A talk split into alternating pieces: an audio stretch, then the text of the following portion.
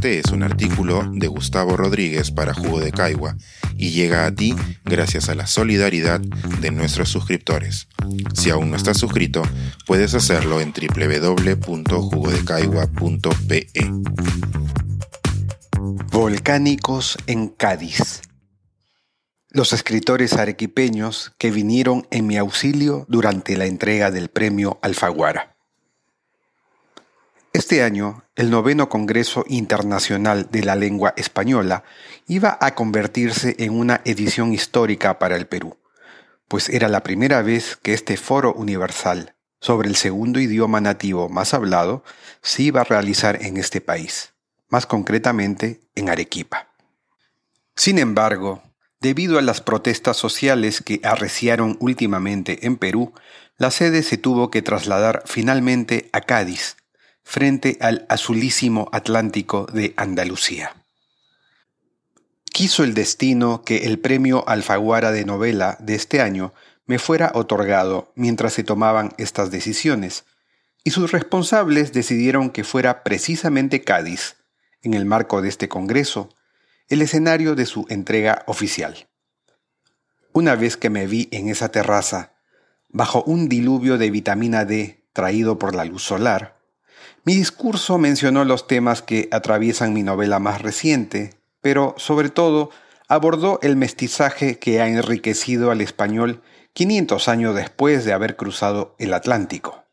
De hecho, Cien Cuyes lleva este mestizaje en su propio título. Pero como no todo es feliz en un encuentro de culturas, y ya que el conflicto entre dos visiones fue precisamente la causa de que Arequipa tuviera que ver pospuesta su condición de ciudad anfitriona, al final de mi discurso reservé un espacio para que algo de Arequipa estuviera presente en Cádiz. Días atrás le había preguntado a varios escritores y escritoras arequipeñas qué era el español para ellos. Y esto es lo que me tocó decir en su nombre.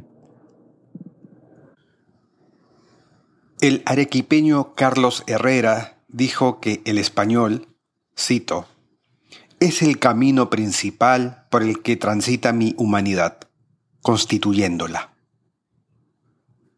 Para el arequipeño Jorge Montesa, el idioma español es el español peruano. Dice, soy de los que creen que en la lengua se halla la más importante manifestación de la identidad que nuestro verbo permanentemente se hace carne y para nosotros, muchas veces, carne de cuy. Para el arequipeño Alonso Ruiz Rosas, cito, el español, aderezado con todos los giros locales, es mi idioma natal, nacional, continental y global.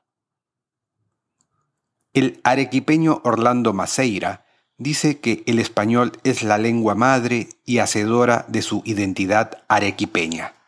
Dice, gracias a los mitos y leyendas que me contaba mamá, entendí que somos hijos del mestizaje. La fusión de nuestras lenguas originarias con el español nos permite decir alalau cuando sentimos frío o acacau cuando sentimos calor. Exclamamos atatau cuando sentimos desagrado y utilizamos el término achalau cuando algo nos parece lindo, como las historias de mamá, que me recuerdan a la madre primigenia, la lengua española. La arequipeña Rosario Cardeña nos cuenta, el quechua es el idioma nativo de mis padres. La naturaleza me llama a ese origen y me frustra no haber tenido nunca la oportunidad de aprenderlo.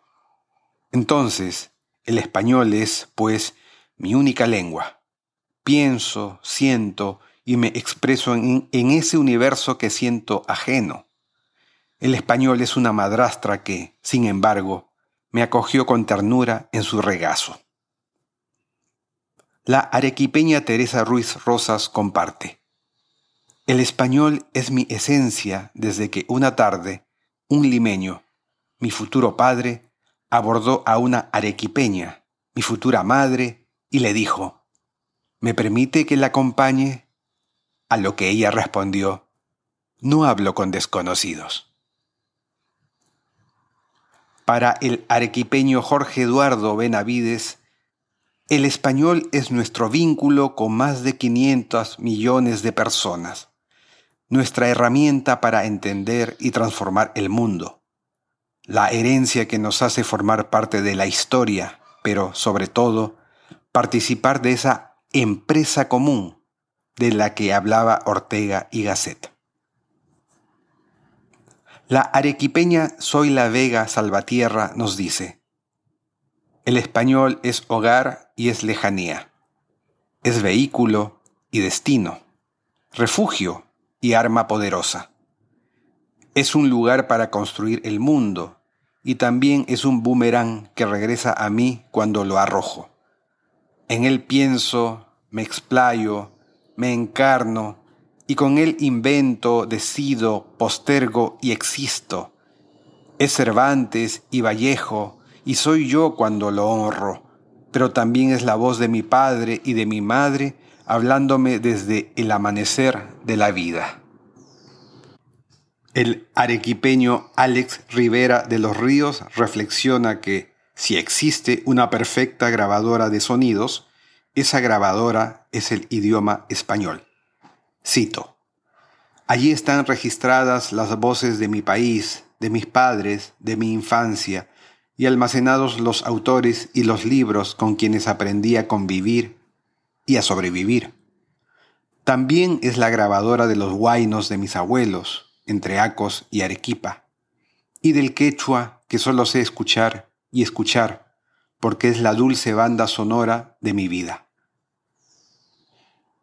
La arequipeña Teresina Muñoz Nájar sostiene, no solo es mi lengua materna, sino la lengua que tuvo la fortuna, allá en mi Arequipa querida, de encontrarse y mezclarse con otras voces como el quechua, el coyagua y el cabana. Esto dio como resultado un español muy singular, que es el que hablamos, amamos y solo entendemos los arequipeños. Un español realmente mestizo. El arequipeño Mario Vargas Llosa se unió a este juego para decirnos que el español es la sustancia que nos une a todos los latinoamericanos, la lengua en la que podemos entendernos desde México hasta la Patagonia, algo que no ocurre ni en Europa ni en ninguna otra parte del mundo. Con casi 600 millones de personas hablándolo, es la lengua en la que escribo, en la que pienso y en la que sueño. Finalmente, el arequipeño Osvaldo Chanove nos dejó unas preguntas. ¿Qué significa este idioma en el que vivo? ¿Por qué digo albahaca cuando cierro los ojos y saboreo? ¿Por qué digo espléndido cuando prendo mi televisor nuevo? ¿Es más hermosa la palabra azul que la palabra verde? A todos estos generosos colegas que me hicieron llegar sus respuestas, les envío mis más rendidas gracias. Sus palabras le prestaron a mi voz un brillo inusitado ante uno de los auditorios más selectos entre quienes hablamos español. Nota al pie. Por fortuna, se ha acordado que el próximo Congreso Internacional de la Lengua Española sí se realice en Arequipa en 2025. Pensar, escribir, editar, grabar, coordinar, publicar y promover este y todos nuestros artículos en este podcast cuesta y nosotros los entregamos sin cobrar. Contribuye en www.jugodecaigua.pe barra suscríbete y de paso espía como suscriptor nuestras reuniones editoriales.